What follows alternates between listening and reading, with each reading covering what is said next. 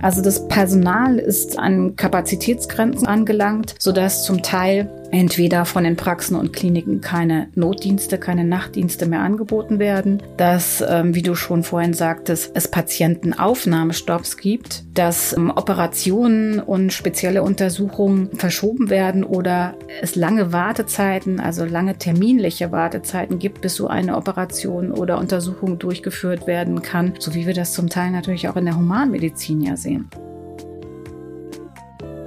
Hallo und herzlich willkommen. Ich bin Jona und ihr hört den Kanes Podcast. Ich habe heute erneut die Kanes-Dozentin und Tiermedizinerin Nicole Kieschnick zu Gast und möchte mehr erfahren über die aktuelle Situation von Tierärztinnen und Tierärzten nicht zuletzt auch über den Hashtag NotOneMoreVet. Deswegen an dieser Stelle eine Triggerwarnung für die Themen Depression, Selbstmord und Euthanasie. Wenn ihr das gerade nicht gut hören könnt, dann empfehle ich euch circa Minute 9 bis 25 zu überspringen.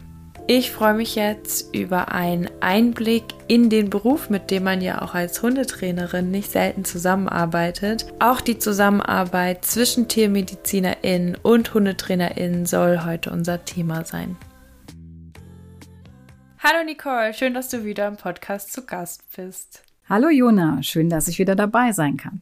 Ja, was mich erstmal interessieren würde, wäre, wie hat sich denn die Tiermedizin im Laufe der letzten Jahre oder auch Jahrzehnte so verändert? Was hast du da wahrgenommen? Also es ist natürlich so, wie sich das Studium auch verändert hat. Da hatten wir ja beim letzten Podcast drüber gesprochen. Hat sich natürlich auch die Arbeit in den Praxen oder Kliniken verändert. Wie du schon sagst, in den letzten Jahrzehnten, bei mir ist es ja schon ein bisschen länger her mit dem Studium und dass ich in der Praxis gearbeitet habe. Also das, was natürlich für uns früher normal war im Alltag, das würden die Leute jetzt vielleicht, also die Ausstattung unserer Praxen, als nicht so ausreichend ihren Ansprüchen entsprechend oder wie man es auch immer formulieren mag, darstellen. Das heißt, so Dinge wie Ultraschall, MRT, CT, diese ganzen Dinge waren natürlich zu meiner Zeit damals nicht gang und gäbe, dass so etwas in jeder Tierklinik oder auch in größeren Praxen vorhanden war, sondern das waren zum Teil halt Dinge, für die die Kunden, also die Patienten, BesitzerInnen, ähm, weiterfahren mussten. Also wenn ich dann einen Patienten, also einen Hund oder eine Katze oder so hatte, die spezielle Untersuchungen benötigten mit einem, sagen wir mal, Herzultraschall oder eine MRT-Untersuchung, wenn das irgendwie angeraten war, musste ich halt die BesitzerInnen der Tiere zum Teil recht weit schicken, dass in speziellen Kliniken, die diese technischen Geräte hatten, die Untersuchungen dann stattfinden konnten. Und das ist natürlich in heutiger Zeit häufig nicht mehr so, dass sie so weite Fahrtstrecken haben, sondern überweist dann an entsprechende Kliniken mit der technischen Ausstattung und natürlich dem Fachpersonal dazu. Wir haben ja auch Fachtierärzte für die verschiedensten Bereiche und kann natürlich das dann sehr gut nutzen, um dem Patienten, BesitzerInnen die Anforderungen, die sie stellen, auch denen gerecht zu werden mit diesen Möglichkeiten, die wir in der eigenen Praxis, aber auch in Kombination mit den Möglichkeiten der Kliniken etc. anbieten können. Aber auch in der normalen, in Anführungsstrichen, ähm, Kleintierpraxis, wenn ich jetzt mal aus dem Bereich sprechen soll, der für mich halt auch früher galt, ist es auch so, dass man da natürlich mittlerweile Röntgengeräte hat, nicht nur so wie ich die damals hatte, noch so ein etwas antikeres, was schon einige Jahre hinter sich hatte, wo man noch die Kassetten selbst einlegte und dann Röntgenbilder per Hand entwickeln musste. Also ich hatte noch so eine Dunkelkammer mit verschiedenen Becken, wo dann die ähm, Röntgenbilder per Hand von mir entwickelt wurden. Das ist natürlich alles anders. Da hat man jetzt digitale Geräte, die auch die Leute, die Menschen auch aus dem Fernsehen kennen, wenn sie bestimmte Sendungen gucken, wo es um Kliniken und Praxen geht und die Versorgung der Tiere in dem Bereich. Das sind natürlich Neuerungen, die es auch weit verbreitet gibt. Ähm, sei es Ultraschallgeräte, wie ich gerade schon sagte, Herzultraschallgeräte. Das ist einfach eine ja, Errungenschaften, die in den letzten Jahren und Jahrzehnten dazugekommen sind, die sehr, sehr viele Vorteile bringen. Natürlich für die Tiere, wenn wir mehr Möglichkeiten haben zur Untersuchung, ähm, die aber auf der anderen Seite auch damit verbunden sind, dass die Ansprüche der TierbesitzerInnen ähm, mittlerweile auch sehr hoch sind an die einzelnen Praxen. Dass ähm, wir als Praxisinhaber dann diesen Standard sozusagen auch äh, leisten müssen. Das bedeutet, bestimmte teure technische Geräte in der Praxis zu haben, die wir dann natürlich auch, damit sie sich amortisieren, nutzen müssen. Wir brauchen das entsprechende Klientel, die ja diesen Anspruch haben und sozusagen wir unsere Geräte, die wir für diesen Bereich anschaffen, auch dann nutzen wollen. Auf der anderen Seite hat es natürlich für den Kunden oder die Kundin dann natürlich einen ähm, finanziellen Aspekt. Das heißt, diese Dinge müssen auch bezahlt werden. Das ist ganz klar, dass wenn in den Praxen und Kliniken diese teuren technischen Gerätschaften vorhanden sind, angeschafft werden müssen und die Untersuchungen dann gemacht werden an den Hunden, Katzen etc., dass das natürlich auch in den Rechnungen, die die Tierarztpraxen oder Tierkliniken stellen, für den Hunde- oder KatzenbesitzerInnen natürlich sichtbar werden und dann auch das Portemonnaie belasten. Und das sind halt Dinge, die dann auch in unseren Praxen und Kliniken manchmal zu einem, ja, zu Disputen führen können weil es natürlich dann in dem Bereich der Tiermedizin immer noch nicht so verbreitet ist mit Krankenversicherungen für Hunde oder Katzen, sodass der Tierbesitzer oder die Tierbesitzerin natürlich das bezahlen muss und keine Krankenversicherung dafür einspringt, um diese hohen Rechnungen zum Teil dann auch ähm, zu begleichen. Du hast ja jetzt von technischen Geräten gesprochen, aber wenn ich jetzt so in die Humanmedizin daran denke, dann ist ja auch einfach einige, also viel mehr möglicher, was sich da entwickelt hat. Wie sieht es denn damit in der Tiermedizin aus? Ja, das ist natürlich genau das Gleiche. Auch bei uns in der Tiermedizin sind viel, viel mehr Dinge möglich, sei es irgendwie Herzklappen beim Hund einsetzen, künstliche Herzklappen oder Herzschrittmacher. Diese Dinge, die es in der Humanmedizin gibt, die gibt es natürlich auch in der Tiermedizin. Also eigentlich fast alles, was in der Humanmedizin gemacht werden kann, könnte auch in der Tiermedizin gemacht werden. Es ist halt immer eine Frage, was ist wirklich notwendig, was ist wichtig, was ist relevant und was hat auch noch wirklich einen Nutzen für den Hund oder die Katze. Manche Dinge sind einfach nur manchmal für die Optik die der Besitzer gern wieder hätte. Also wenn man jetzt hast du da ein Beispiel? ja, wenn man jetzt mal zum Beispiel ähm, Kastration eines Rüden nimmt, ähm, wo die Hoden entfernt werden, dass dann Silikonbälle eingesetzt werden in den Hodensack, damit wow. es natürlich von außen wieder irgendwie ganz aussieht, also vollständig aussieht. Das ist jetzt nicht wichtig für die Gesundheit des Tieres, sondern es ist eigentlich und allein eine optische ähm, Wahl, die der Besitzer da trifft und die man dann natürlich auch bezahlen muss, wenn man das haben möchte. Aber ansonsten gibt es natürlich auch ganz, ganz viel nützliche Dinge natürlich, die entwickelt wurden, auch in der Tiermedizin und die wir nutzen und auch mittlerweile natürlich schon ja ganz selbstverständlich nutzen. Sei es, dass wir Endoprothesen bei Tieren einsetzen. Was bedeutet das? Ja, also zum Beispiel ein künstliches Hüftgelenk. Das kennt man ja vom Menschen. Ähm, und das macht man bei Hunden ähm, natürlich auch, ja, und schon seit Jahren. Ähm, aber es ist natürlich auch hier, wenn ich das wieder ansprechen darf, mit hohen Kosten verbunden. Da muss man wirklich gucken, was kann ein Tierbesitzer oder eine Tierbesitzerin leisten, finanziell auch, was für Möglichkeiten, für Alternativen, für bestimmte Dinge kann man den Besitzer und Besitzerinnen anbieten, die für das Tier dann natürlich auch eine gute Entscheidung sind. Es gibt ja nicht immer nur einen Weg, um dem Tier noch ein schönes Leben zu ermöglichen oder Leiden zu verhindern oder zu vermeiden. Und da muss man halt immer in persönlichen Gesprächen, wo es dann um die persönliche Beratung, die ich ja in Teil 1 schon mal angesprochen habe, geht, herausfinden, was jetzt für dieses Tier der beste Weg sein würde. Ja, ein weiteres Thema, was mich sehr interessiert, was mir auf Social Media sehr viel begegnet ist, eine Zeit lang vor allem, ist der Hashtag Not One More Vet, also sozusagen auf Deutsch nicht noch ein weiterer Tierarzt oder eine weitere Tierärztin. Hast du das mitbekommen, das Thema? Sind da bei dir auch Artikel zu aufgeploppt oder hast du da vielleicht sogar mit KollegInnen drüber gesprochen und kannst du unseren ZuhörerInnen sagen, worum geht's da?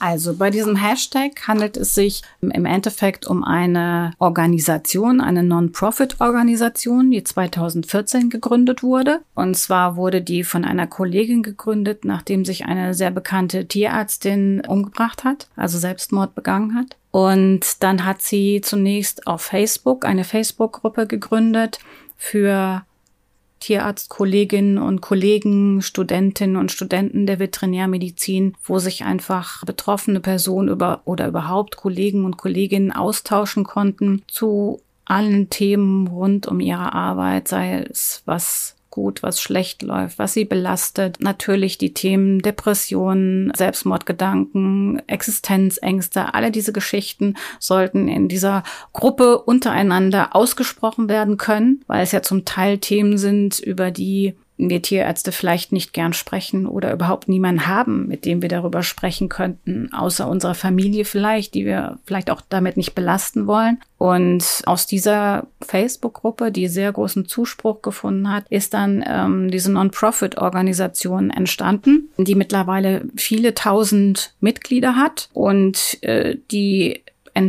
für Tiermedizinerinnen und Tiermediziner und wie gesagt auch für Studentinnen und Studenten der Veterinärmedizin zur Verfügung steht mit Schulungen, Unterstützung und Ressourcen für Veterinärmediziner und Studenten. Also Ressourcen heißt auch, wenn jemand zum Beispiel in finanzielle Not gerät, dass versucht wird, dafür Lösungen zu finden, aber auch für alle anderen Bereiche, wo es um psychische Problematiken geht, dass man dafür Lösungen findet oder überhaupt Austausch findet. Das heißt, es werden auch Forschungen ähm, gefördert, die das Wohlbefinden und die psychische Gesundheit und natürlich ähm, das Vorkommen von Suiziden bei Tiermedizinerinnen und Tiermedizinern reduzieren sollen und dass somit ähm, unser Beruf in der Zukunft ein für denjenigen, den es betrifft, den Tierarzt oder die Tierärztin, ein besserer Beruf wird. Ein Beruf, wo man sein privates Leben mit dem Berufsleben gut kombinieren kann und in allen Bereichen auch psychisch gut und stabil durch das Leben kommt. Es geht darum, aufzuklären natürlich auch. Deshalb sind diese Hashtags jetzt auch überall aufgeploppt, überhaupt in der Öffentlichkeit darauf hinzuweisen, dass unsere Berufsgruppe, unser Berufsstand auch zu diesen stark betroffenen Berufsgruppen gehört in der Gesellschaft. Das heißt, was psychische Erkrankungen, also Depressionen und äh, Suizide angeht. Es gab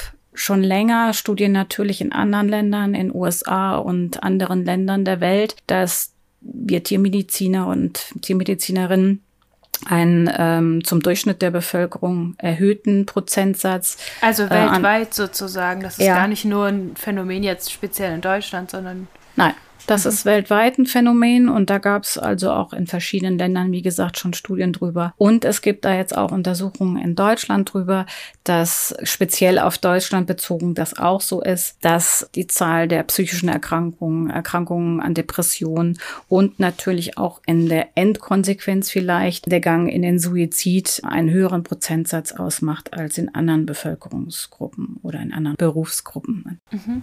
Als du das erste Mal den Hashtag gelesen gelesen hast, was hast du da gedacht? Was ich gedacht habe. Ja, also ich könnte mir also, vorstellen, dass man irgendwie denkt, oh, endlich kriegt das mal eine breite Masse mit, was da abgeht, oder dass es auch ein bisschen was in einem aufwirbelt und man vielleicht Sachen reflektiert oder.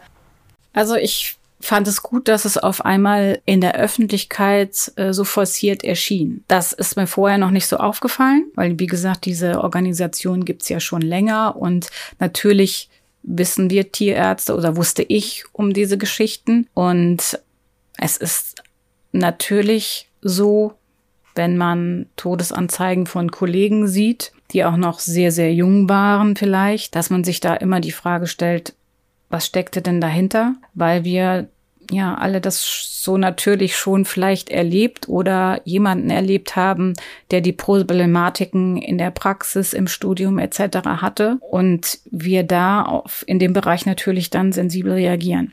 Und ich fand es einfach sehr, sehr wichtig, dass es jetzt in den sozialen Medien verstärkt präsentiert wird, weil ich auch das Gefühl habe, dass es im Moment Zeiten sind, wo sich dieses Phänomen vielleicht auch noch verstärkt, weil wir jetzt in der Arbeit in Praxen und Kliniken eine, ja, wie soll ich sagen, eine erhöhte Stressbelastung der Kolleginnen haben und noch mehr vielleicht als vorher und dass diese Dinge, die im Moment vielleicht alle aufeinandertreffen, auch hier noch ein Fortschreiten bedeuten könnten und es wichtig ist, dass wir versuchen, hier einen Weg zu finden, das zu verbessern für die Kolleginnen und Kollegen. Und natürlich auch die Öffentlichkeit darauf aufmerksam zu machen, dass vielleicht ein auch etwas anderer Umgang mit Kolleginnen und Kollegen auch ein günstiger Aspekt sein könnte, dass es ein Punkt weniger ist in der Summation der Punkte, die vielleicht für Kolleginnen und Kollegen dazu führen, diese Schritte zu gehen.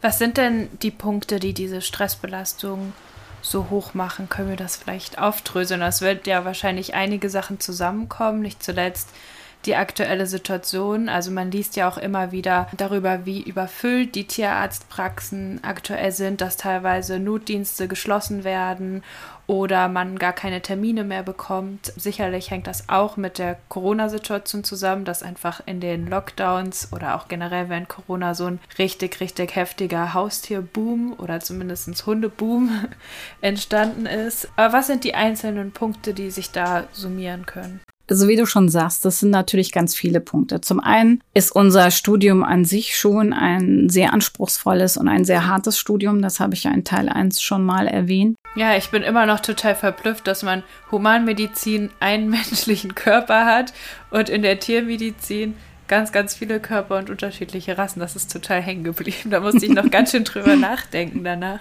ähm, dass ich das ganz schön krass finde. Ja, genau.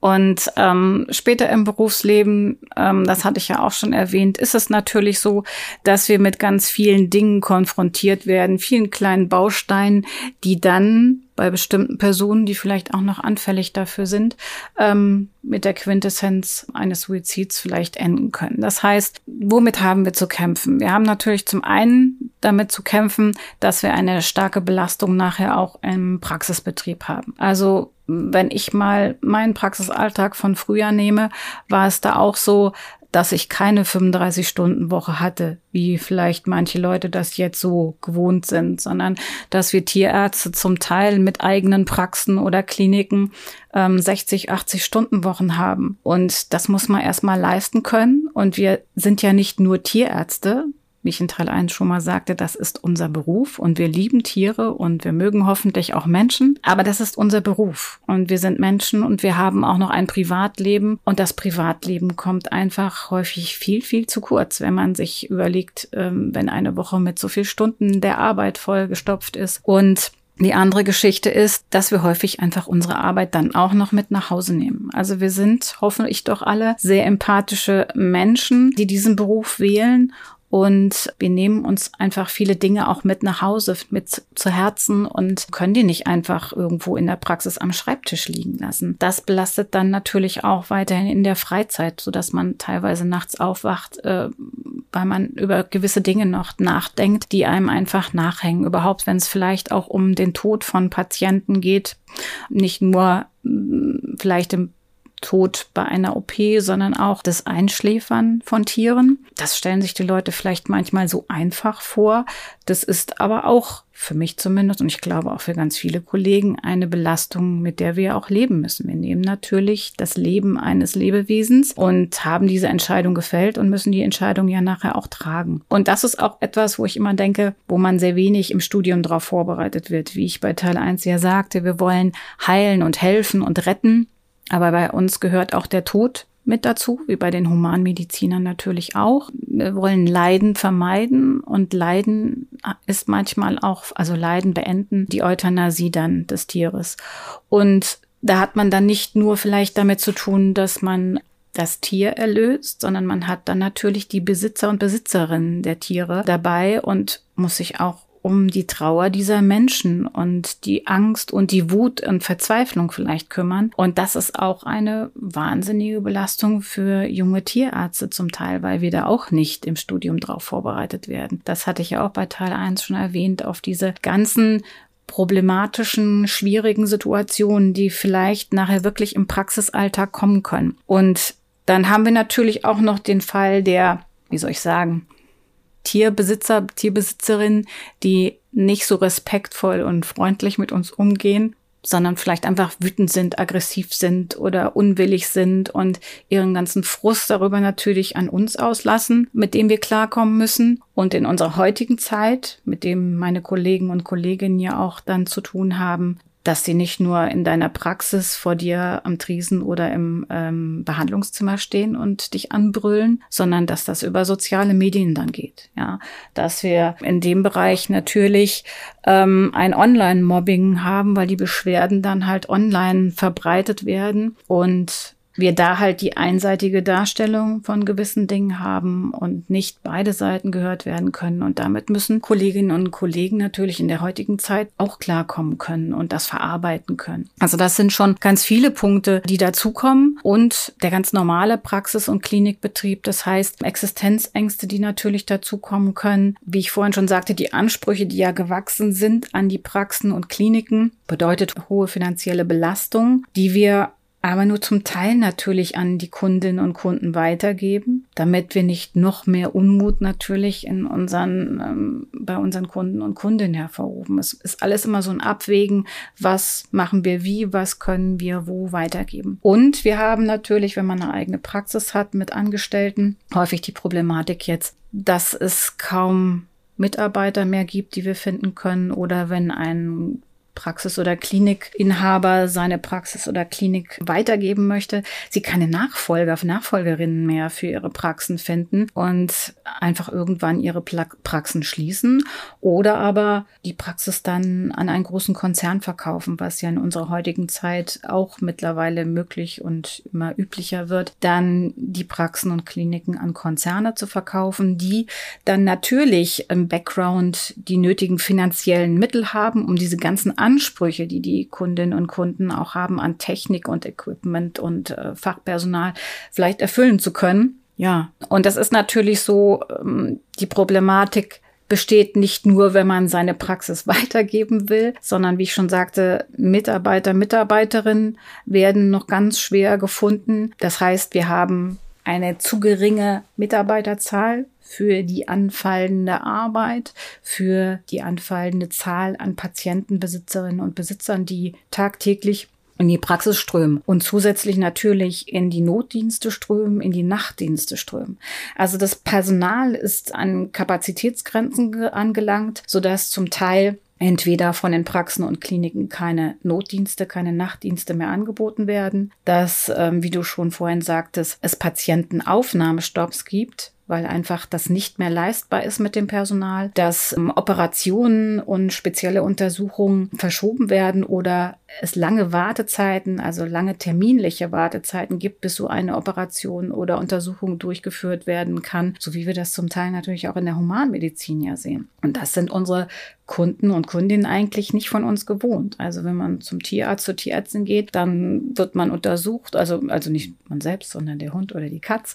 Ähm, man führt ein Gespräch und dann wird Blut genommen, wird Blut untersucht, dann wird ein Röntgenbild gemacht, vielleicht eine Ultraschalluntersuchung. Also eigentlich alles so als Komplettpaket und man wird normalerweise nicht vertröstet, kommen Sie in einem Monat wieder, dann machen wir die Ultraschalluntersuchung und in drei, Monaten, drei Monaten zur OP. Es ist schon so eine Tendenz dazu, dass es einfach immer mehr längere Wartezeiten gibt, was natürlich auch für weiteren Unmut, Unzufriedenheit bei den Kundinnen und Kunden führt. Und das macht natürlich auch Druck auf jeden Praxisinhaber, Inhaberin, jeden Kliniksinhaber, Inhaberin. Also das sind alles kleine Puzzleteilchen, die dann im Endeffekt, ja, das Komplettproblem nachher darstellen. Und das ist ganz wichtig, dass sich hier Dinge ändern. Und die Problematik, warum finden wir keinen Mitarbeiter oder Nachfolger, gibt sich genau aus den, in dieser Geschichte. Ja, genau. Ich wollte gerade fragen, also theoretisch studieren doch eigentlich noch ja. viele Leute Tiermedizin und haben den Traum davon, Tierärztin oder Tierarzt genau. zu werden. Genau, also es gibt natürlich genügend äh, Studentinnen und Studenten in dem Bereich und auch Absolventen, die aus der Uni nachher entlassen werden sozusagen. Aber wie ich vorhin sagte, wir haben zum Teil früher und viele jetzt auch noch 60 Stunden die Woche gearbeitet. Das will und das muss auch keiner so leisten, weil das ist eigentlich kein erstrebenswertes Leben. Wir möchten privat haben, Privatleben haben. Wir möchten, wie du letztes Mal so schön sagst, eine Work-Life-Balance auch haben in unserem Berufsfeld. In der heutigen Zeit ist es halt für die vorwiegend in unserem Berufsfeld arbeitenden Tierärztinnen, also weibliche Tierärzte, wichtig, dass sie nicht mehr 80 Stunden die Woche in einer Praxis arbeiten, sondern sie möchten ein normales Privatleben haben mit Familie und Kindern, einer Freizeit für sich selbst Zeit. Das ist wichtig und das ist richtig. Und das bedingt natürlich, dass häufig in den Praxen dann, wenn es Nachfragen gibt über Mitarbeit, es Teilzeitstellen sind, die belegt werden wollen und man am liebsten nicht Wochenends, Feiertags, nachts arbeiten möchte.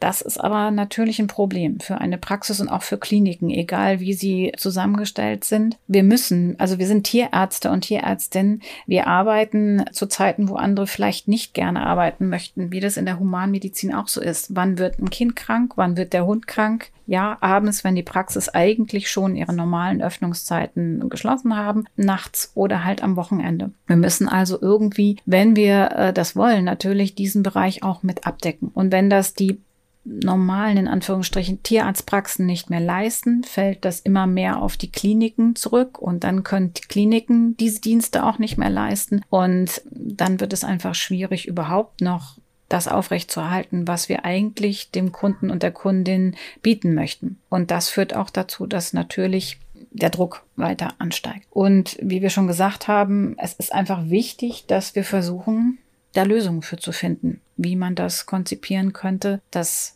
dieser Beruf mit dem Dienst und der Dienstleistung am Tier und an den Kunden und der Kundin, also den Besitzer und Besitzerinnen der Tiere, weiterhin geleistet werden kann in einem Maße, dass auch der Tierarzt und die Tierärztin ein gesundes Leben führen kann. Mit natürlich auch der entsprechenden Entlohnung also das ist natürlich auch klar, auch wenn wir jetzt nicht nur eine Halbzeit, also Halbzeitstelle äh, legen wollen, sondern eine Vollzeitstelle haben, ist es bei vielen Kolleginnen und Kollegen natürlich auch so, dass sie sagen, für das, was wir leisten, werden wir nicht entsprechend entlohnt. Und wir müssen auch für die Dinge, die wir leisten, entsprechend Pausen bekommen. Also wenn ich sage, wir haben früher 60, 80 Stunden die Woche gearbeitet, dann hat das natürlich nichts mit dem zu tun, was jetzt auch gesetzlich irgendwie verlangt wird, dass wenn man irgendwie einen Nachtdienst gemacht hat, man natürlich danach Ruhephasen hat, sondern wir sind zum Teil aus dem Nachtdienst direkt in den normalen Tagdienst gegangen, wie das in der humanen Medizin häufig auch so ist.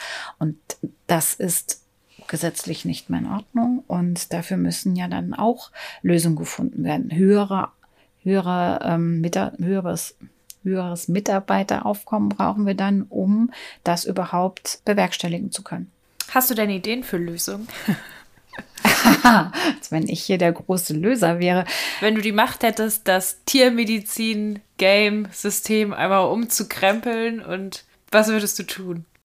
Ich glaube, da gibt es keine einheitliche Lösung für. Es funktioniert wahrscheinlich nur dadurch, dass wir entsprechende angemessene Arbeitszeiten haben mit einer angemessenen Vergütung. Das wiederum bewirkt aber erhöhte Kosten für den Kunden und die Kundin. Das geht gar nicht anders. Wir müssen es ja irgendwo umlegen. Es bewirkt aber ja nicht nur was Negatives für den Kunden und die Kundin, sondern es bewirkt, dass wir wieder den Job so machen, wie wir ihn eigentlich machen sollten. Also, dass wir genügend Zeit für den Patienten und seine Besitzer und Besitzerin haben, beraten können, das Gegenüber hören und sehen und nicht, wie es jetzt zum Teil ist, auch in der Humanmedizin. Man kommt vielleicht ins Behandlungszimmer, äh, der Arzt, die Tierärztin, der Tierarzt sitzt am PC, starrt auf seinem PC und spricht mit dem Besitzer, der in dem Rücken des Tierarztes steht. Das ist nicht respektvoll in die eine wie in die andere Richtung. Wenn sich dann der Tierbesitzer darüber aufregt, dann kann ich das auch verstehen. Ich möchte auch, dass mich der behandelnde Arzt oder die behandelnde Ärztin ansieht. Und wenn er sich nur fünf Minuten Zeit für mich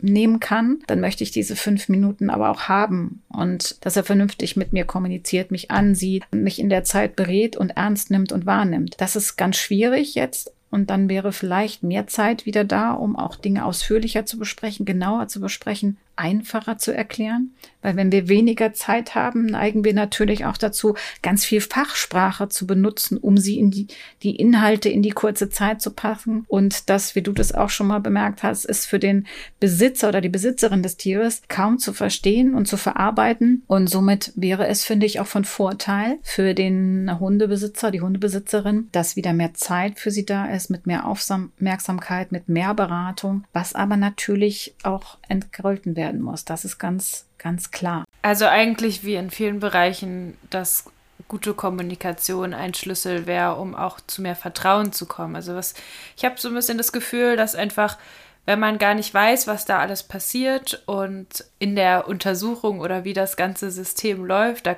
da hat man ja keinen Einblick als jetzt normaler Hundehalter oder Hundehalterin. Also ich hatte oft die Erfahrung, dass ich mich nicht so wirklich aufgeklärt gefühlt habe danach, sondern dachte, okay, ähm, die haben mir gerade eigentlich irgendwie eher was verkauft und ich soll jetzt ganz viel Geld dafür hinlegen und weniger, als dass ich wirklich weiß, was das, ob das jetzt Sinn macht und was vielleicht auch verschiedene Lösungen wären oder Ansätze oder woher die Idee für den An der Ansatz kommt und habe dann mich immer eher selber versucht zu belesen oder andere zu fragen, als dass ich das Gefühl hatte, dass das in der Klinik übernommen wurde.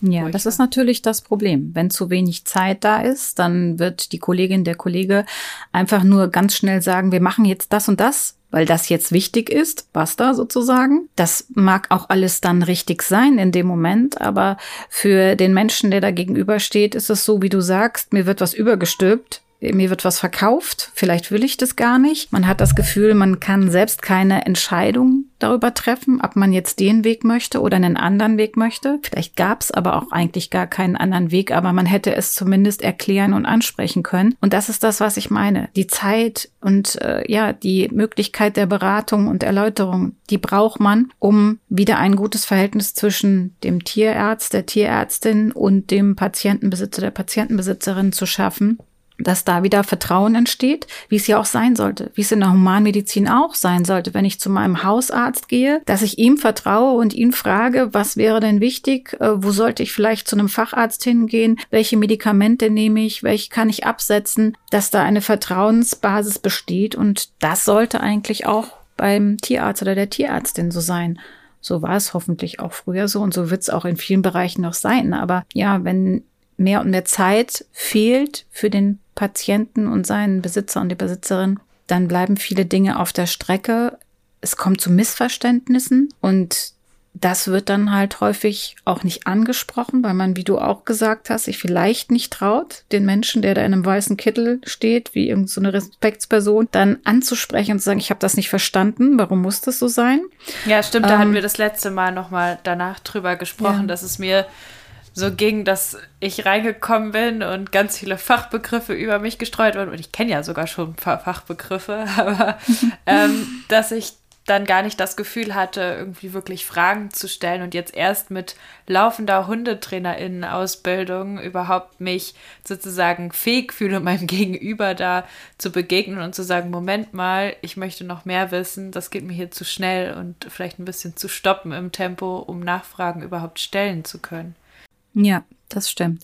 Und das sollte eigentlich auch nicht so sein. Wir sollten eigentlich, wenn wir Zeit hätten, merken, dass der Mensch, der uns gegenübersteht, vielleicht mit dem überfordert war, was wir ihm entgegengeworfen haben und einfach nochmal nachhaken und erläutern. Und ich glaube, wenn wir das wieder ein bisschen mehr hätten, würde auch alles wieder besser in dem Bereich passen und klappen für beide Seiten. Und was mir immer wichtig ist, das habe ich, glaube ich, am Ende bei Teil 1 schon mal gesagt, dass Respekt auf beiden Seiten da ist, dass der Tierarzt auch nur ein Mensch ist. Wir sind Menschen, man kann mit uns reden, man kann mit uns diskutieren. Wir machen bestimmt auch Fehler, die man ansprechen kann oder die wir einfach erläutern müssen, die vielleicht gar keine Fehler sind, aber die der das Gegenüber vielleicht so sieht, weil er nicht genau weiß, was wir da machen oder was wir entscheiden. Man sollte immer im Gespräch bleiben. Das ist ganz wichtig. Und ein wichtiger Punkt ist auch, dass man gegenseitige Wertschätzung natürlich auch hat. Also wir Tierärzte bringen eine Leistung, wir haben Fachwissen, wir möchten unser Fachwissen natürlich weitergeben und versuchen, ähm, Tieren zu helfen, sie zu retten, sie vom Leiden zu erlösen, etc. Und das möchten wir natürlich auch anerkannt haben. Und das ist nicht nur gemeint, wie ich das vorhin sagte, dass wir eine entsprechende Honorierung haben, also unser Gehalt entsprechend unserer Leistung ist, sondern wir möchten einfach auch in der Öffentlichkeit anerkannt sein. Also es gibt ja dann manchmal auch so saloppe Sprüche von Menschen, die dann sagen, wenn man sagt, man ist Tierärztin, dass dann halt kommt, also für einen Humanmediziner hat es nicht gereicht. Wow. Wo ich dann sagen muss, hallo. Mhm. ähm, also es ist wichtig, dass wir halt auch die Wertschätzung bekommen als Person, wie auch als Tierarzt oder Tierärztin und dass man einfach den Menschen in uns sieht. Und ich glaube, dann wird das alles auch wieder besser funktionieren. Aber die Zeit ist ein, wie in allen Bereichen oder in vielen Bereichen mittlerweile, ein wichtiger Faktor und den müssen wir versuchen wieder zu gewinnen. Ja, gerade auch beim Haustierarzt, wenn man da besser im Kontakt ist, dann ist es auch und man nicht so auf so ganz unterschiedlichen Ebenen ist, weil da mit Fachsprache über einen drüber gebürstet wird und die Zeit da ist, dann glaube ich, führt das auch dazu, dass die Patientinnen, BesitzerInnen auch viel leichter mal Danke sagen oder, weiß ich nicht, eine Packung Schokolade mitbringen oder sich ganz doll freuen, dass ihnen da geholfen wurde. Weil es ist ja. ja auch einfach wahnsinnig emotional, wenn ein Tier krank ist. Ja, und also ich glaube, das bekommen aber auch ganz viele Tierärzte schon. Also es ist nicht so, dass wir ja überhaupt keine Danksagung bekommen. Also ich hatte zumindest früher auch in der Praxis Fotos an der Wand hängen von äh, Tieren, die irgendwie behandelt worden sind in unserer Praxis und denen es wieder gut ging. So wie man das in Kinderarztpraxen zum Teil ja auch sieht, wenn dann die ganzen kleinen Wesen an der Wand hängen mit Glückwünschen von den Eltern ans Team und so. Also das gibt's natürlich und das sollte auch, auch wieder verstärkter geben. Ja, und das lieber in echt als auf Social Media dann vorbeibringen. Ja, genau.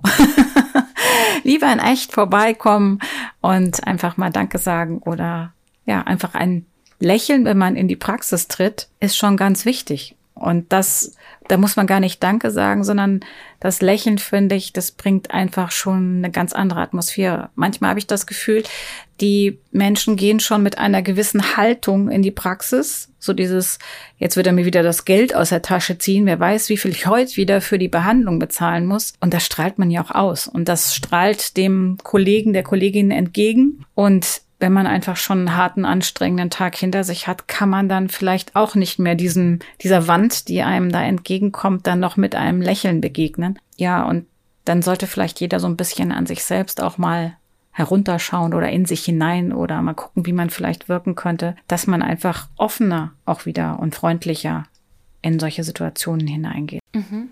Aber auf der anderen Seite gibt es bestimmt auch, wie in jeder Berufsgruppe, Leute, die doll im Verkaufen sind und man vielleicht noch mal zu irgendwas dazu bekommt, was man gar nicht wollte. Ähm, und das strahlt dann natürlich wieder auf KollegInnen aus, die das nicht machen. Das ist ja in jedem Berufszweig so. Das heißt, schwarze Schafe gibt es immer und das ist, hast du schon recht. Das färbt dann leider auf alle ab. Überhaupt, wenn diese Dinge in sozialen Medien dann auch breit getreten werden, als wenn der ganze Berufsstand dann so wäre. Ich finde, da sollte jeder einfach mit gesundem Menschenverstand mal rangehen und wirklich den Tierarzt oder die Tierärztin sehen, die sie wirklich haben und nicht so ein, ja, so ein Schema oben drüber stülpen, sondern wenn man jahrelang da zufrieden war und sich vielleicht irgendwas ändert, kann man ja auch mal nachfragen, warum ändert es sich oder äh, was ist der Grund dafür? Vielleicht ist es ja doch auch eine Neuerung und eine Besserung, nicht nur eine Neuerung, sondern auch eine Besserung. Manchmal sind wir ja selbst auch sehr festgefahren und sagen, das war jetzt die letzten 20 Jahre so, fand ich toll, warum muss ich denn was ändern? Oder wie gesagt, wenn sich was ändert, mal hinterfragen und auch verstehen, dass es vielleicht für die andere Seite wichtig war, dass sich was ändert, wie wir das vorhin schon besprochen haben mit diesen 80 Stunden in der Woche oder so. Ja, also dass man einfach da ins Gespräch kommt. Ich denke, die meisten Kollegen werden das Gespräch nicht abwiegeln. Ja, ich habe aus meinem eigenen Erleben noch ein Beispiel, wie ich zu meinem Haustierarzt Vertrauen gewonnen habe. Tatsächlich was hatte ich davor aber einmal die Erfahrung, dass ich mit meinem Hund in die Tierklinik gegangen bin zu einer Zahnspezialistin und dachte, Spezialistin, das wird wohl ähm, sehr, sehr gut sein. Und dort wurde mir geraten, dass ich auf jeden Fall eine Zahnkappe darauf setzen lassen muss und eine damit sehr teure OP wäre damit verbunden verbunden gewesen und es wurde so mir suggeriert, dass alles auch ganz, ganz dringend ist. Und ich hatte so aber innerlich das Gefühl, warum eigentlich? Weil die Pulpa war offensichtlich nicht eröffnet. Also der hatte dadurch keine Schmerzen. Es war einfach ein Stück Zahn abgebrochen. Und dann bin ich nochmal zu meinem Haustierarzt gegangen und habe den nochmal gefragt. Und der meinte, nee, das ist total, also das wäre für ihn total überflüssig, weil das könnte ich zwar machen, aber das würde halt nur eine Verschönerung darstellen. Und wenn ich mit dem Hund jetzt nicht auf Schauen gehen will oder so, dann kann man das auf jeden Fall so lassen, weil er hat dadurch keine Schmerzen. Ich soll immer mal wieder prüfen, ob er da irgendwie vielleicht kälteempfindlich ist oder so. Und er hat es mir aber auch so gesagt, dass ich das selber entscheiden kann. Also er hat mich nicht in eine Richtung gedrängt. Er hat einfach gesagt, wenn es sein Hund wäre, dann würde er das nicht machen und da muss ich sozusagen nichts für ausgeben. Und das fand ich gut, dass er mir das erklären konnte und dadurch hatte ich viel mehr das Gefühl, okay, da wird sich wirklich mit äh, dem Thema auseinandergesetzt. Und da war ich auf der einen Seite froh, in dieser, ähm, bei diesem Haustierarzt zu sein und auf der anderen Seite ein bisschen enttäuscht äh, über die Klinik, dass ich mich da so nicht beraten, sondern eher in so einem Verkaufsgespräch, eher das Gefühl hatte, ich bin in so einem Verkaufsgespräch. Ja, das kann natürlich sein. es kann auch sein, dass du einfach einen schlechten Tag bei dem Kollegen oder der Kollegin hattest, dass er sagt, okay, der verkauft dir jetzt den Sportwagen, weil das wichtig ist für den Hund oder weil er der Meinung ist oder sie die Meinung war, man sollte das alles abdecken, damit das System wieder so ist wie vorher am besten. Aber wie ich vorhin schon sagte, finde ich es halt auch wichtig, wenn man die Zeit hat und die sollte man haben. Wir sind Berater, dass man dich in dem Fall aufklärt, was ist notwendig, damit das Tier keine Schmerzen hat, also nicht leidet irgendwie oder vernünftig fressen kann, kauen kann, je nachdem, was halt im Zahnapparat vorliegt. Und was ist im Endeffekt nur dazu da, um die Optik wieder zu verfeinern oder gänzlich zu machen. So wie beim Rüden die ähm, mit den Silikonbällchen. genau. Ne? Also da wäre das genau das Gleiche. Natürlich gibt es bestimmt Menschen, die sagen, wenn der Eckzahn irgendwie abgebrochen ist, ein Stück und auch wenn die Pulper nicht eröffnet ist, ähm, dass sie sagen, ich möchte aber, dass das wieder so aussieht wie vorher, dass der Eckzahn wieder vollständig hergestellt wird. Aber es gibt auch Leute, wie du sie sind, die dann sagen, das ist nur Optik. Der Hund kann so weiterleben, dem passiert damit nichts, der kann fressen, der kann Dinge durch die Gegend tragen. Also ist deine Entscheidung für das Tier, es nicht zu tun. Und diese Alternativen, finde ich, sollte man und muss man präsentieren, um dem Besitzer oder der Besitzerin, also dir, die Entscheidungsmöglichkeit zu geben. Und dann ist das Gegenüber auch zufrieden, weil du hast die Entscheidung getroffen. Du hast gesagt, nee, das möchte ich nicht. Das ist mir für mich so völlig ausreichend, weil meinem Tier entsteht kein Leid, der hat keine Schmerzen und der kann alles damit. Optik ist mir nicht so wichtig und damit bist du zufrieden. Und das ist ja wichtig. Und klar, du kannst, wie du es vielleicht auch gemacht hast, fragen, was würden Sie denn machen, wenn Sie an meiner Stelle werden? Das bin ich früher auch oft in der Praxis gefragt worden. Und dann antwortet man, wenn es mein Hund wäre, würde ich so und so machen, weil man ja vorher schon erklärt hat, was alles möglich ist und welche Auswirkungen oder Konsequenzen gewisse Dinge haben und was notwendig ist. Und das finde ich einfach wichtig. Mir persönlich ist es wichtig und ich denke auch eigentlich allen Kollegen ist es wichtig. Und zum Teil ist es, glaube ich, wirklich auch der Zeit geschuldet. Zack, zack, es muss jetzt schnell gehen. Da sitzen noch 50 andere im Wartezimmer. Und es kann natürlich auch immer sein, klar, dass, wie ich vorhin schon sagte, wenn man technisches Equipment hat, was teuer eingekauft wurde oder eine Fachkraft hat in bestimmten Bereichen, dann muss sie auch eingesetzt werden, egal ob Fachkraft oder technisches Equipment. Es muss sich amortisieren. Aber trotzdem gehört dazu eine Beratung und ein Angebot, was das Gegenüber einfach ablehnen kann. Ja? Und natürlich die Alternativen müssen ja auch irgendwie aufgezeigt sein, sonst habe ich ja überhaupt keine Entscheidungsmöglichkeit. Wenn ich das Gefühl habe, ich gehe da raus und habe meinem Tier jetzt nicht die medizinische ähm, Behandlung zukommen lassen, die es hätte haben müssen, dann wäre das ja schlimm. Ja, so soll es ja nicht sein. Mhm. Du hast vorhin angesprochen, dass es früher mehr kleine Tierarztpraxen gibt und jetzt aber auch immer mehr größere Kliniken und dass diese teilweise auch zu Konzernen gehören. Ja, also kleine und mittlere und größere Praxen und auch Kliniken, Tierkliniken gab es natürlich schon immer in unterschiedlicher Ausstattung. Aber ich hatte das vorhin schon angesprochen, ja, als es um die dass die Problematik der Nachfolger für Praxen oder Kliniken ging, dass häufig dann, wenn es kein, keine Möglichkeit gibt, Nachfolger zu finden, die Entscheidung fällt, die Praxis oder die Klinik zu verkaufen, und zwar an große Konzerne, die viele, viele Praxen oder Kliniken aufkaufen, die das nötige, den nötigen finanziellen Background haben, Investoren haben, die dann die Kliniken und Praxen ihrem Gusto entsprechend ausstatten, sei es mit Technik oder mit Personal und ähm, diese Kliniken dann im Rahmen dieses Konzerns betreiben. Also das sind Konzerne, die jetzt nicht nur Tierarztpraxen und Kliniken besitzen, sondern die auch in anderen Sparten, sei es in der Hundeernährung etc., Futtermittel und sonstiges zuständig sind. Ähm, das sind halt riesige Konzerne, die halt, wie gesagt, im Gegensatz vielleicht zu dem Praxisinhaber oder Klinikinhaber, Inhaberin ganz anderen Background haben, ein entsprechendes Konzept dann aufzubauen und ja, umzusetzen und an die Hundebesitzer, Katzenbesitzer etc. ins Angebot zu bringen. Ab das dann für alle Besitzer der Tiere und Besitzerinnen ähm, die passende Klinik oder Praxis ist. Das muss natürlich im Endeffekt nachher jeder selbst entscheiden. Da arbeiten Tierärzte drin, die alle natürlich auch bedacht sind, Leid äh, bei Tieren zu verhindern, den, die Tiere zu heilen. Das ist natürlich auch deren Job. Aber jeder, wie in der Humanmedizin auch, hat einfach dann auch die Entscheidung, wo mag er hingehen. Das, was für den einen gut ist, ist vielleicht nicht für den anderen gut. Und für dich hast du ja selbst gesagt, ähm, war deine kleine ähm, Haustierarztpraxis, zu der du dann gegangen bist, der bessere Rahmen für dich, um eine vernünftige Entscheidung zu treffen für einen bestimmten Bereich und diese groß angelegte Bereich nicht. Aber du hast natürlich in diesen Bereichen ganz, ganz viel Möglichkeiten der Untersuchungsmethodik zum Beispiel. Ja, wenn ich eine riesige Klinik habe mit ganz vielen Fachärzten und entsprechender technischer Ausstattung, dann kann ich im Rahmen dessen natürlich ganz, ganz viele Dinge leisten, die dann nicht in einer anderen Praxis oder Klinik vielleicht möglich wären. Mhm.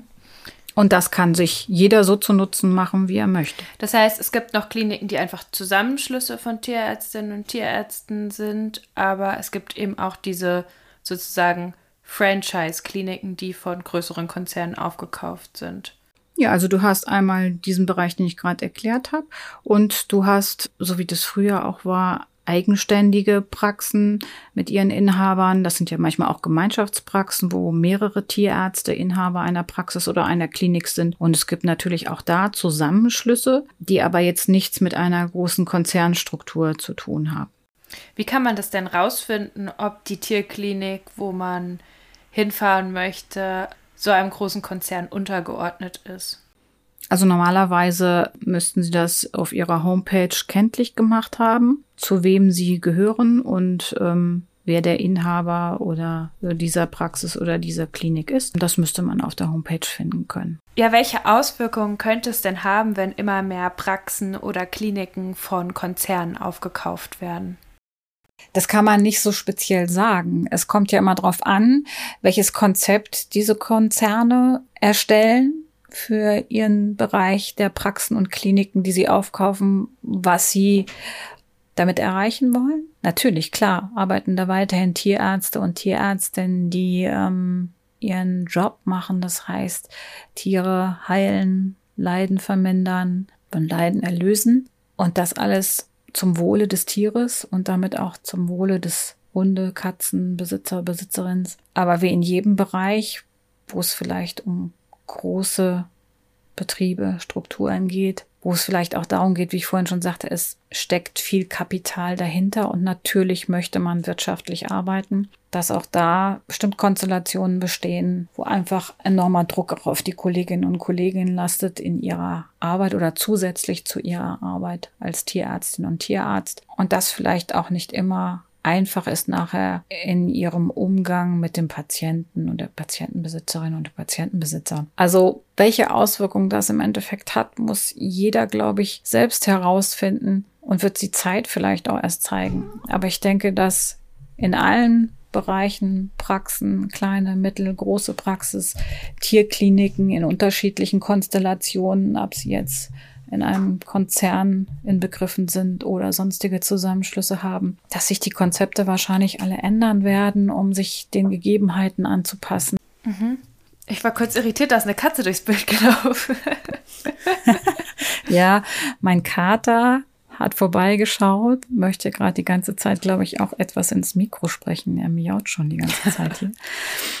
Ja, ein ganz neues Themengebiet, zu dem ich noch gerne deine Meinung, deine Einschätzung hätte. Und zwar Tierärztinnen und Hundetrainerinnen. Ja, erstmal vielleicht so die Frage, wo überschneidet sich denn die Arbeit von Hundetrainerinnen und Tierärztinnen? Also ich finde, das sind zwei Berufsfelder, die separat zu sehen sind, natürlich vielleicht Überschneidung haben. Ich würde auch sagen, vielleicht Zusammenarbeitungsbereiche eher haben. Das heißt, ich habe das früher auch so in meiner Praxis gemacht, ähm, wenn ich einen Kunden da hatte oder eine Kundin mit einem Hund, wo ich so vermutet habe, dass man vielleicht doch hier auch ein bisschen erzieherisch tätig sein soll oder beratend, was den Verhaltensbereich angeht, habe ich sie natürlich an HundetrainerInnen weiterverwiesen dass die sich um diesen Bereich kümmern, genauso wie das wahrscheinlich auch von der anderen Seite so getätigt wird. Was könnte denn die Zusammenarbeit von HundetrainerInnen und Tierärztinnen stärken? Wie könnte so eine Zusammenarbeit aussehen?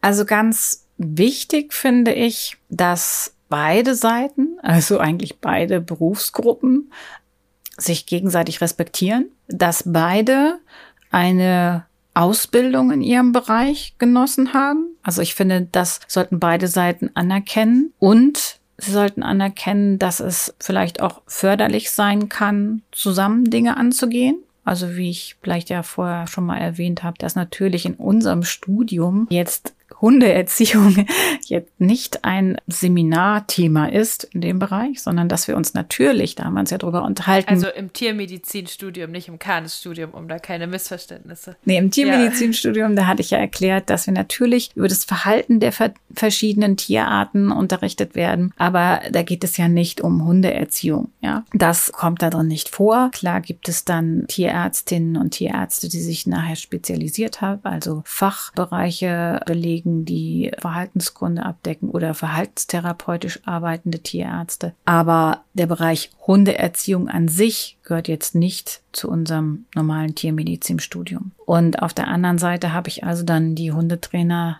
und Hundetrainerinnen, die also in ihrem Bereich da ein ganz großes Wissen mitbringen, was man sich ja auch zunutze machen kann in der Zusammenarbeit. Das heißt, wir können den tiermedizinischen gesundheitlichen Aspekt abdecken. Wir können ja auch klar, wenn wir eine Zusatzausbildung in dem Bereich haben, verhaltenstherapeutisch beraten. Wir haben Möglichkeiten, auf Präparate zurückzugreifen, die man vielleicht auch in der Verhaltenstherapie anwenden kann, wenn es notwendig sein sollte. Und wir können dann auch mit der anderen Berufsgruppe, den Hundetrainerinnen und Hundetrainern zusammenarbeiten, die dann auch erzieherisch und beraterisch im Bereich des Verhaltens mit dem Kunden und der Kundin umgehen können. Also das kann man natürlich in unterschiedlichen Art und Weisen als Zusammenarbeit konzipieren, je nachdem, wie bereit die eine oder andere Seite natürlich auch zu einer Zusammenarbeit ist. Also es gibt bestimmt viele Bereiche, wo Tierärzte, wie ich das ja auch gemacht habe, einfach dann ihre Kundinnen und Kunden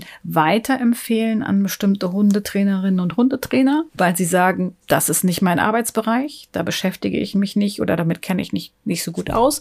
Gehen Sie doch mal in die und die Hundeschule, ähm, da können Sie dann eine Hilfe in dem Bereich befinden, bekommen, genauso wie dann die Hundeschule Schule ihre Tierärzte in der Umgebung empfehlen wird, um den Bereich, sei es vielleicht äh, spezielle Erkrankungsgeschichten abklären zu lassen, die sich auch auf den Bereich des Verhaltens des Hundes ausprägen können und somit dann auch die Arbeit des Hundetrainers, äh, des Hundetrainers oder der Hundetrainerin nachher erleichtern oder überhaupt erst möglich machen, weil wir die organische Ursache, die vielleicht zugrunde liegt, erstmal in den Griff bekommen haben, um dann über ein entsprechendes Training mit dem Hund zu einer Lösung für das Mensch-Hund-Team zu kommen. Und dann haben wir eine erfolgreiche Zusammenarbeit zwischen Tierärzten und HundetrainerInnen erreicht. Also was ich so raushöre, ist gegenseitigen Respekt vor dem Fachgebiet des anderen und auch ja vor dem Fachwissen genau und ne? auch klare Abgrenzung eben auch zu wissen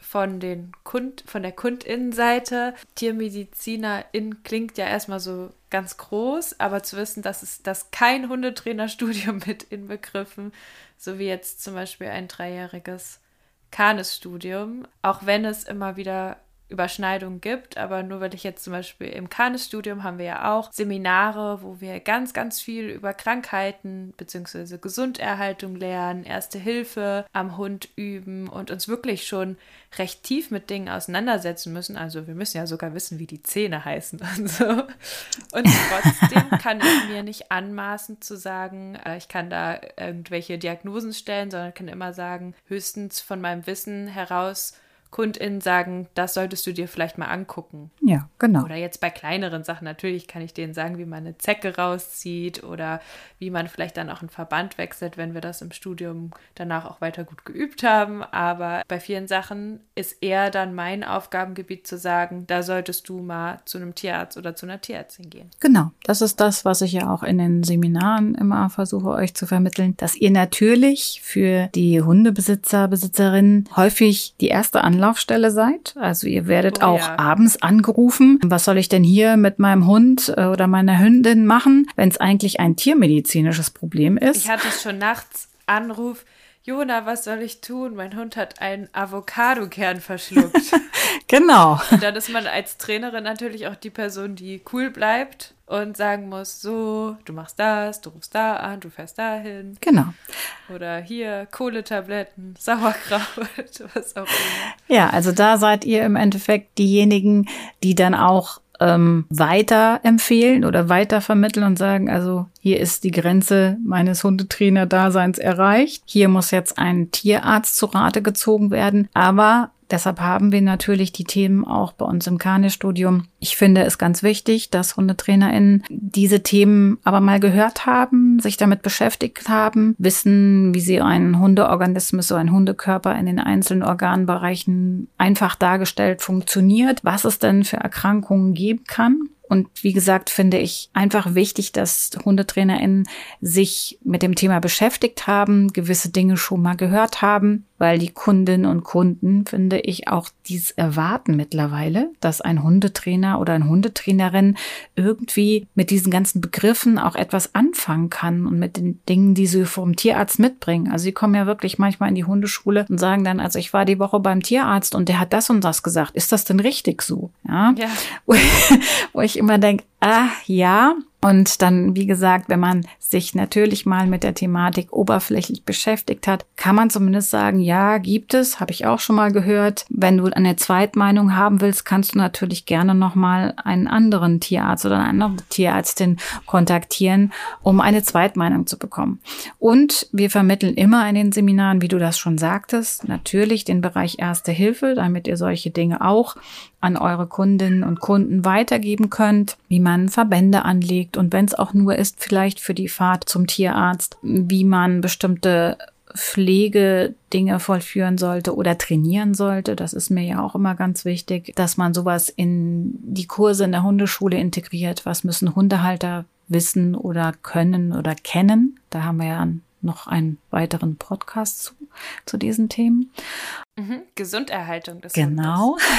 Also das sind Sachen, die ihr in einem Kanes-Studium präsentiert bekommt und die ihr dann nutzen könnt in eurer Hundeschule oder was auch immer ihr im Bereich Hund dann später in der Arbeit tun werdet.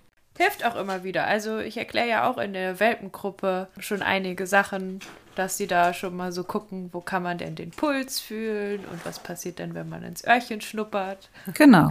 und all solche Geschichten noch so ein bisschen spielerisch, aber dass sie da auch schon mal an das Thema herangeführt werden und den Hund mal hinlegen, tierärztlich im Junghundekurs oder so. Das ist schon immer ganz toll. Dass ihr viele Dinge in der Hundeschule im Welpen- und Junghundkurs auch schon den Kunden und Kundinnen vermittelt, was das Leben eines Tierarztes später auch erleichtern kann im Umgang mit dem genau. Hund in einer Tierarztpraxis. Also das finde ich ganz wichtig, dass der Hund einfach schon vielleicht gewisse Dinge lernt, die er sich in Anführungsstrichen gefallen lassen muss. Wie du schon sagst, man Ohr kontrollieren, dass man überhaupt das Maul aufmachen darf. Und solche Dinge finde ich sehr, sehr wichtig, dass sie vermittelt werden. In der Hundeschule schon, was ein super Vorteil auch für den Tierarzt sein kann. Überhaupt natürlich nachher, wenn wir wirklich ein erkranktes Tier haben und der Tierarzt sagen, wir, wir haben eine Ohrenentzündung und der Tierarzt sagt dann, ja, dann müssen Sie das Ohr behandeln die nächsten 14 Tage. Und der Hundebesitzer oder Hundebesitzerin hat noch nie irgendwie versucht, bei seinem Hund mal überhaupt das Ohr irgendwie sich anzuschauen, wie du schon sagst, mal dran zu riechen oder überhaupt das mal ein bisschen äußerlich am Außenohr sauer zu machen, kann sein, dass der Hund schon dermaßen mit Abwehr reagiert, dass er vielleicht die 14 Tage gar nicht weiß, wie er nachher an den Hund rankommt, um ihn dann zu behandeln mit dem Präparat, was er mitbekommt.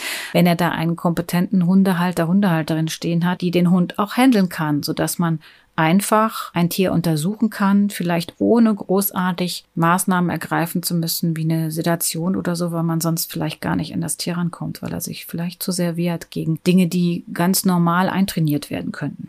Da schließt sich doch ein bisschen der Kreis zu meiner letzten Frage, wie da eine gemeinsame Zusammenarbeit aussehen kann und wie da Überschneidungen sind, dass wir TrainerInnen da eben auch helfen, indem die Hunde sich beim Tierarzt so verhalten, dass es da nicht noch komplizierter wird. Nicht zuletzt vielleicht auch ein gutes Maulkorb-Training. Ja, genau. Was man da machen kann. Ich war ganz enttäuscht bei meinem Tierarztgang. Ähm, meinte, ich kann dem Hund auch einen Maulkorb aufziehen, ist gar kein Problem. Und die so, nee, brauchen wir nicht.